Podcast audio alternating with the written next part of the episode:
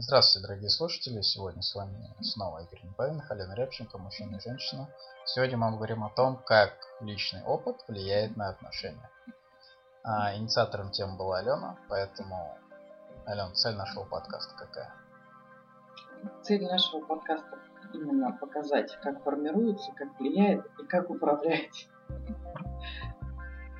Ну, тебе с какой целью стало интересно вопрос именно влияния прошлого опыта на отношения? Мне стало интересно то, что важно показать, как скорее отсутствие личного опыта влияет. Угу. А что ты вкладываешь в понятие отсутствия личного опыта? Есть желание, отсутствует опыт, человек не действует, человек боится, и вот как это все взаимосвязано, и как это разрешить этот вопрос. Теперь понятно. То есть, как реализовать желание, если ты не знаешь, как их реализовать, да? Да. Примерно Окей. так. У женщин какие обычные желания, которые они не знают, как реализовать? Это как раз желание во взаимоотношениях. Ну, когда мы разбираем взаимоотношения, и вот э, будем разговаривать об этом. Хочется одних взаимоотношений, но веду я совершенно противоположно, привлекаю а, не тех мужчин, веду себя не так, как я хочу в этих отношениях и так далее и тому подобное. Ну, нарисуй мне тогда какую-нибудь картинку, я тогда объясню, почему не получается. Ну, к примеру, берем женщина, имеет какой-то личный опыт, багаж знаний, неудачных отношений разберем. Очень много уже работает над собой, в теории все знает, но продолжает привлекать тех же мужчин, продолжает строить отношения по именно по наезженной колее, скажем так, прошлого опыта. Вот как ей выйти из этой наезженной колеи?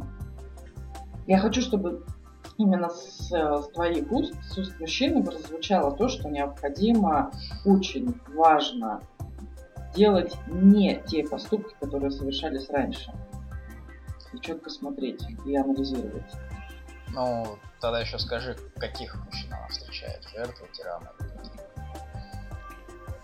Ну, разберем. Ну, пусть тираном встречает.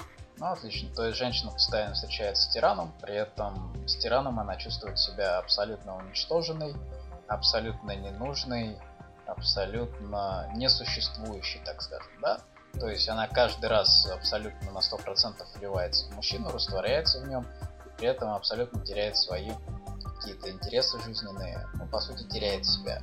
Естественно, у такой женщины в определенный момент возникает вопрос, то, что, например, там, ну, на работе я молодец, да, в профессии у меня вроде все получается, а вот с мужчинами я как размазня полная, да, и отношения все время скатываются в то, что отношения начинают приносить негатив и дискомфорт.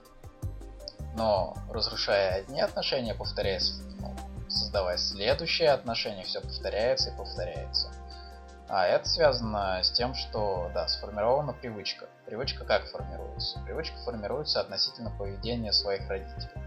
То есть, как родители себя вели, а, когда вы были маленьким ребенком. Вот, так, собственно, вы на автомате продолжаете себя вести. Почему? Потому что родители это те люди, перед которыми вы абсолютно открыты, да? Родители это те люди, которые для вас аб- абсолютно авторитетны. А, поэтому вы им доверяете, ну, как минимум в детстве. Вот. И родители вам показывают, когда вы еще ребенок, как нужно строить отношения. И так как вы им доверяете, естественно, вы перетягиваете их опыт на себя. У вас формируется убеждение, то, что именно такие отношения для меня и адекватны. При этом вам может казаться то, что вы все понимаете, да?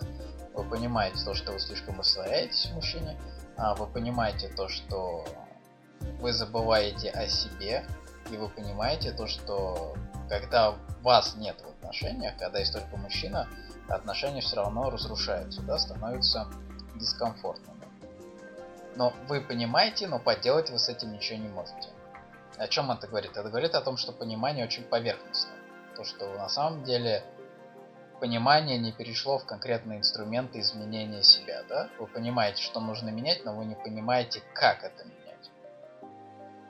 Это все равно говорит о том, что у вас недостаточно информации, но тут уже в большей степени практической, да.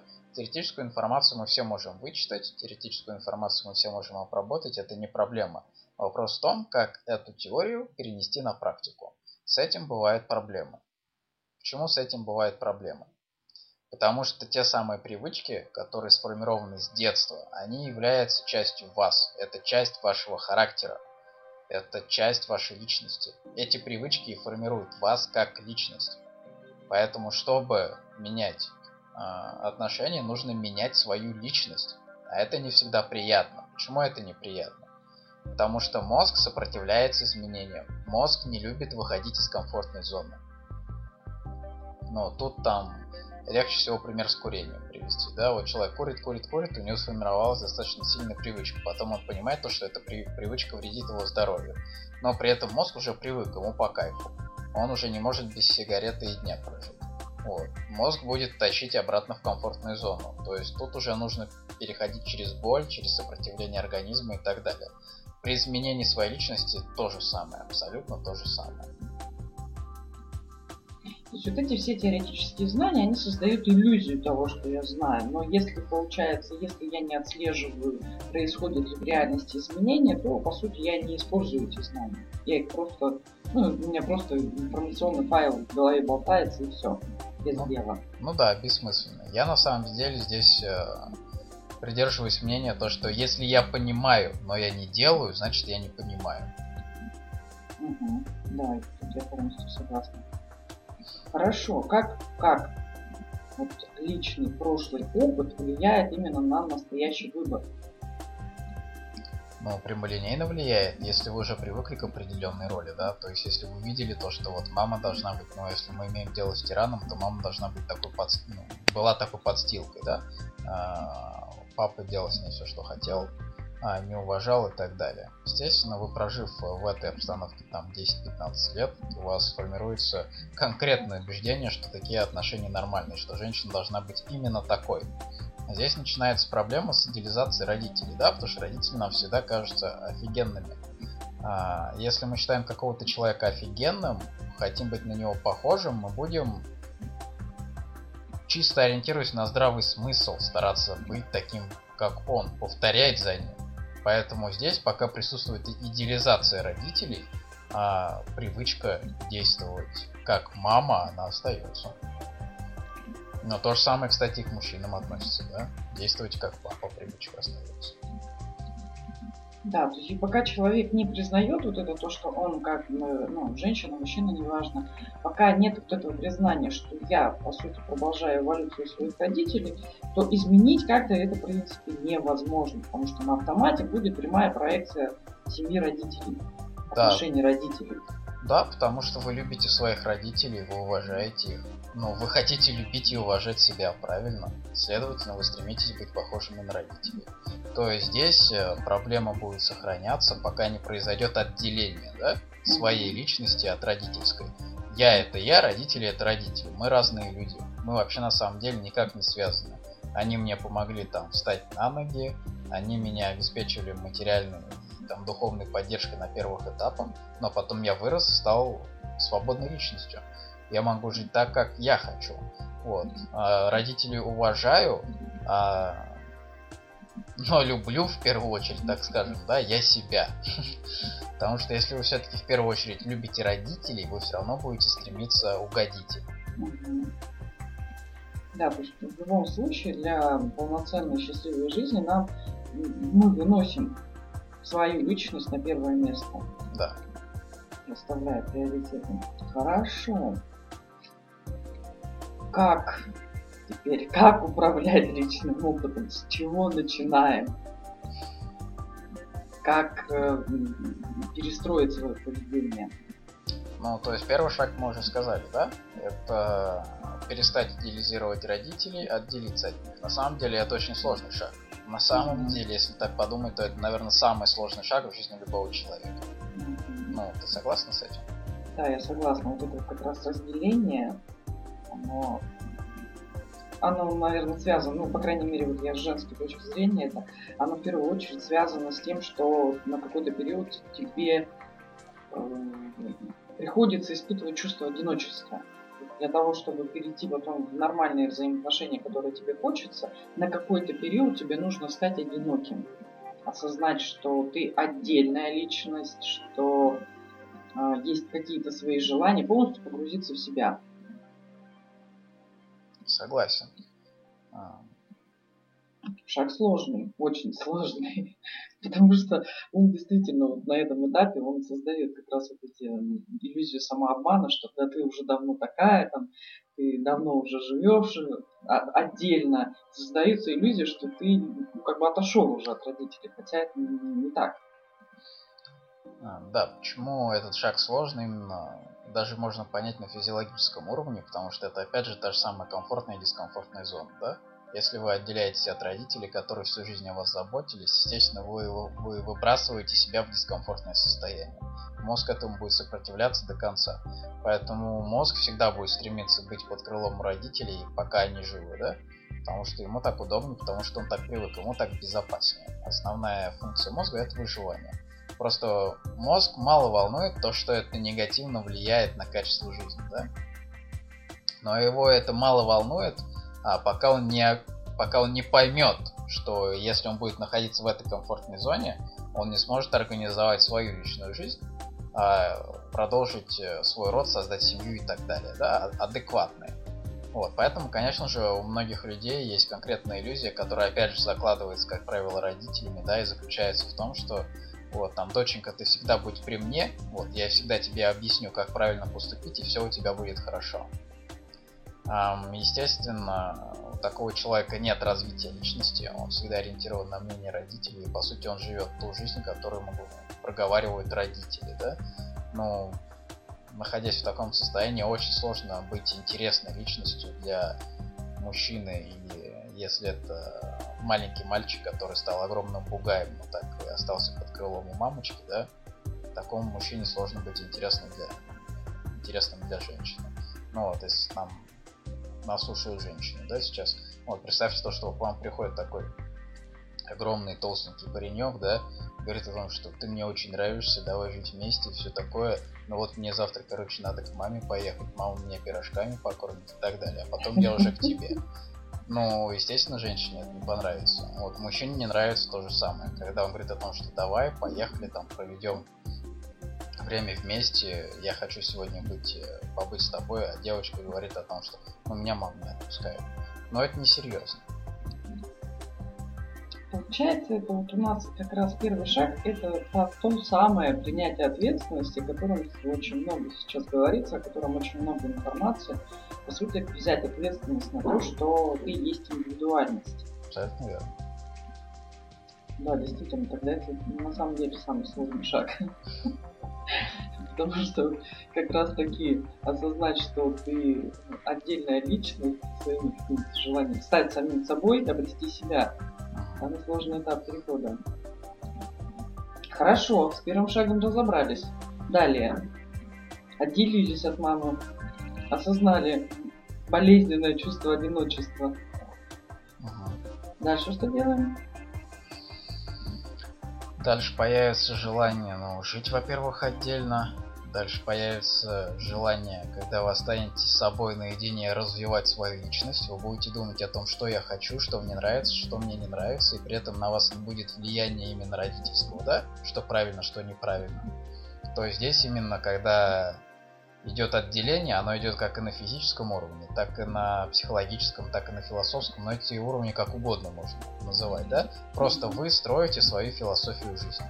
А когда вы выстраиваете свою философию жизни, когда вы определяете, что лично для вас хорошо и что лично для вас плохо, у вас уже появляется четкое понимание, чего вы хотите от этой жизни. Ну, тогда начинается действие. Получается, первый шаг мы забываем, по сути, обо всем, что мы знали раньше, рассматриваю только как учебное пособие. И второй шаг это мы полностью направляем внимание, скажем так, внутрь себя и находим там свои желания, чего на самом деле мне хочется, да? Кого, кого я хочу видеть, какие отношения, какую жизнь и так далее и тому подобное. Да, вы в любом случае заберете самое лучшее, что было у родителей. Все равно там то, что в вас сложили родители, останется большой частью вашей личности, да. Но просто отделившись от них, э, вы сможете убрать э, все негативное, все лишнее, что было в их жизни и мешает сейчас вам построить а, ту личную жизнь, которую вы хотите. То есть отделение необходимо не для того, чтобы все откинуть и стать абсолютно свободной, пустой личностью, да, оно необходимо для того, чтобы э, перестать чувствовать на себе влияние вот этих вот э, негативных сторон, которые тормозят ваше развитие. Но у родителей они в любом случае есть, потому что они все-таки другое поколение. Да?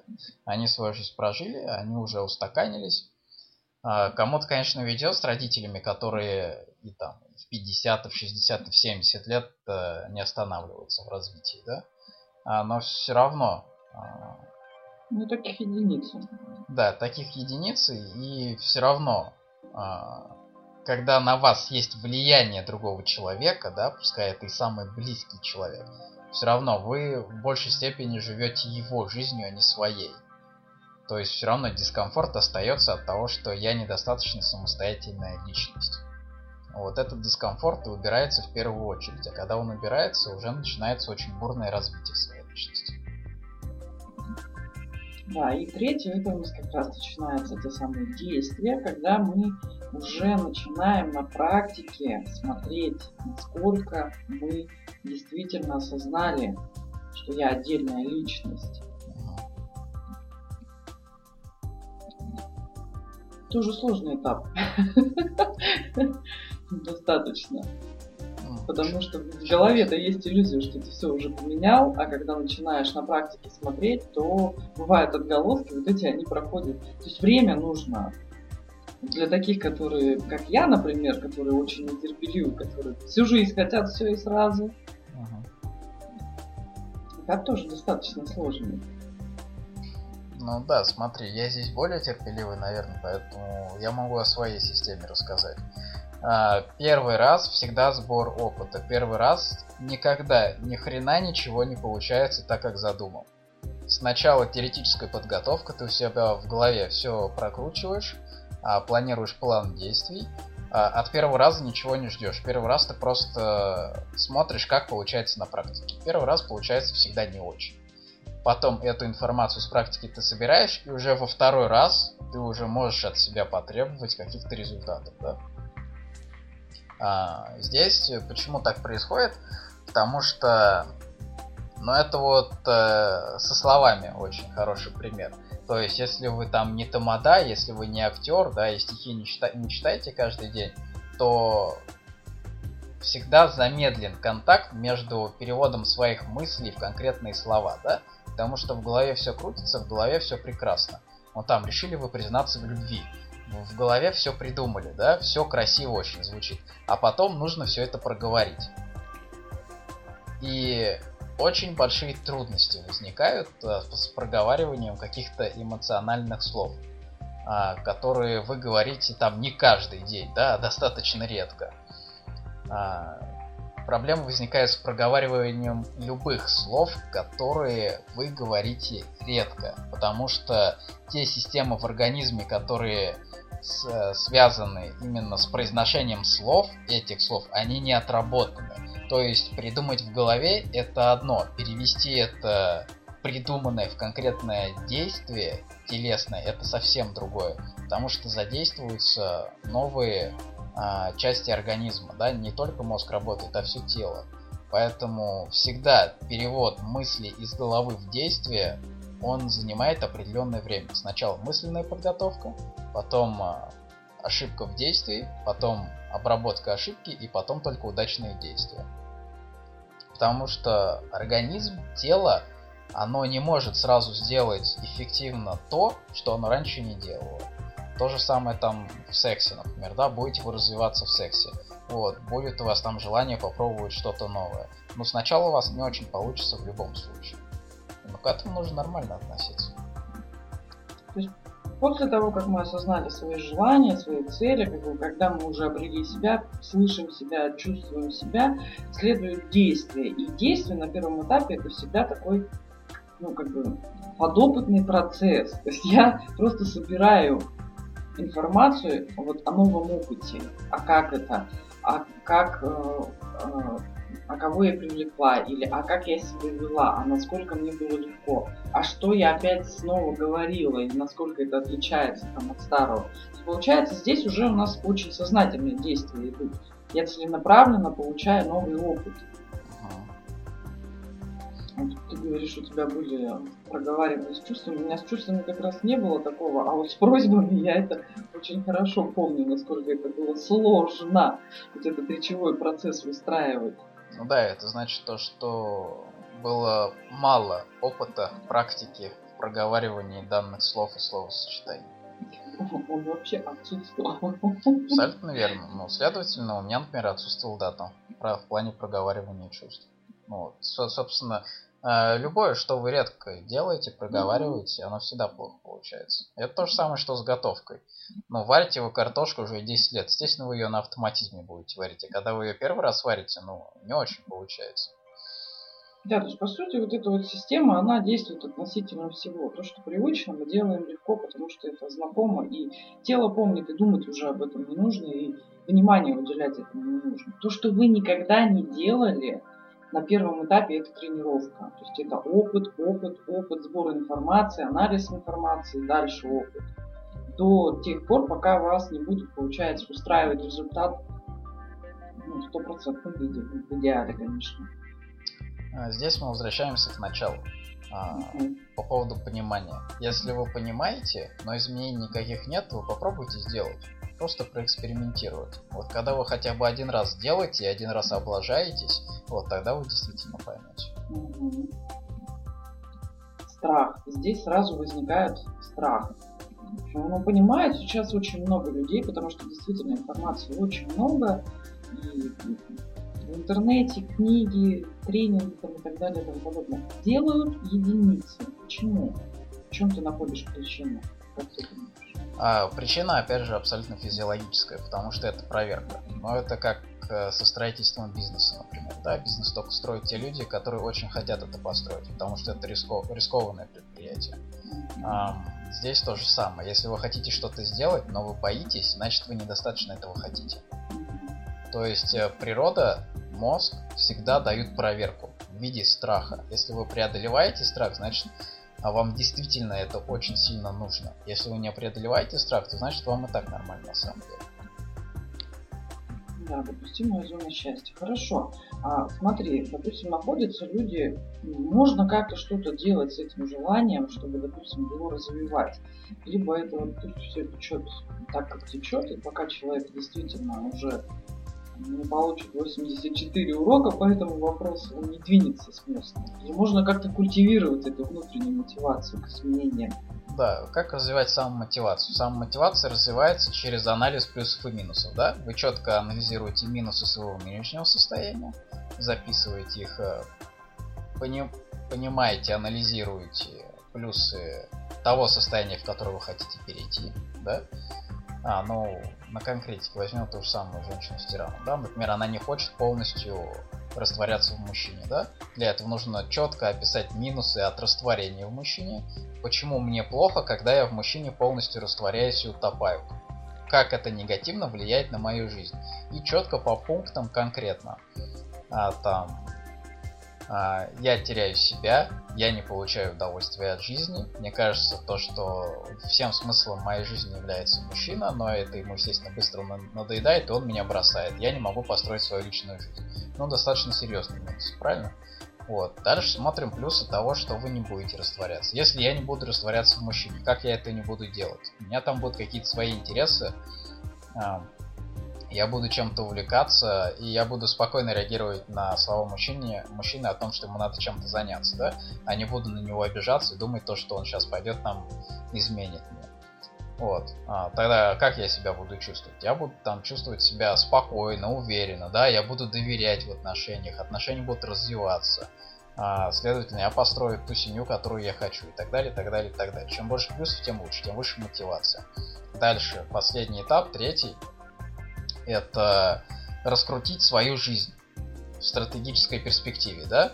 что будет там со мной через 20 лет, через 30, через 40, через 50 лет, если я ничего не поменяю, что будет со мной через 30, 40, 50 лет, если я все-таки перейду на новое поведение.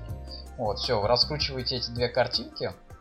Само собой, при негативе результат тоже негативный. Чем более негативным, так скажем, он нарисуется, и чем более позитивным нарисуется будущее при изменении поведения, тем больше будет самомотивация. То есть это чисто философская работа, связанная с тем, что мне приносит удовольствие в жизни, что, что мне не приносит, да. И, и здесь для самомотивации все-таки обязательно нужно стратегическое мышление, которое необходимо для того, чтобы спрогнозировать развитие своей жизни на далекую перспективу. Вот, тут как раз у женщин достаточно часто проблемы бывают, да, потому что стратегическим мышлением проблемы. А, но здесь опять же советую обращаться или к друзьям-мужчинам, или каким-то мудрым подругам, если они есть, вот, или к специалистам. Да, получается, то есть тогда, когда вот вы рассмотрели эти две модели, модель настоящего ее минусы, модель ту, которую желаете, ее плюсы, то есть получается, это должно отличаться именно вот плюсы должны быть на порядок выше. Да. Чтобы была мотивация. И дальше, ну, как правило, если женщина там имеет результат, который она имеет, следовательно, у нее отсутствует опыт. То есть, что ей делать дальше? Это как раз, то есть, либо обращаться к подругам, которые уже имеют тот результат, который ей хочется, она искренне, честно спрашивает, как она себя ведет, как она к этому пришла. Там. То есть получает новый опыт, новые знания уже от того человека, который на практике все получил. Ну, либо, конечно, это специалисты. А, при этом любой человек может сам все сделать, если достаточно заморочиться, да? Что, значит достаточно заморочиться? Это значит а, первостепенно конкретно разобрать минусы своего нынешнего состояния. Четко подчеркнуть, что меня сейчас не устраивает в моей жизни, в моих отношениях и так далее. Почему это первый шаг и почему его любой человек может сделать, да? Потому что если даже у тебя нет опыта другой жизни, даже нет никаких друзей и специалистов в округе нет, ты все равно можешь четко себе сказать и объяснить, что мне не нравится. Достаточно просто по-честному научиться проговаривать свои чувства, да? Не стараться mm-hmm. делать хорошую картинку при плохой игре. Вот, честно сесть с собой, написать все как есть. Вот, а если вы минусы подчеркнете, уже логично из них будут выливаться плюсы. А дальше уже, ну, стратегическое мышление, его достаточно сложно развивать. Эм, но опять же, если долго-долго думать, к чему меня теоретически приведет, если я там останусь женщиной, которая растворяется в мужчинах, да, как это будет, какие проблемы от этого будут и так далее. Ну да, я к этому привыкну, там, ну, какая семья у меня будет, какие дети у меня будут, что они будут думать, когда они будут смотреть на свою маму и своего папу. Когда мне эти отношения окончательно наскучат, что я буду чувствовать, когда я буду поддерживать скучные для себя отношения, просто чтобы они были и так далее. Позадавать такие вопросы на будущее. Вот, потом стратегически раскрутить а, позитивную сторону, да? Какое у меня будет будущее, если я там изменю свою методику поведения. У меня к тебе вопрос возник. Ага. Много ли знакомых в твоем окружении, которые сами а, без посторонней помощи добились тех результатов, которые полностью устраивают?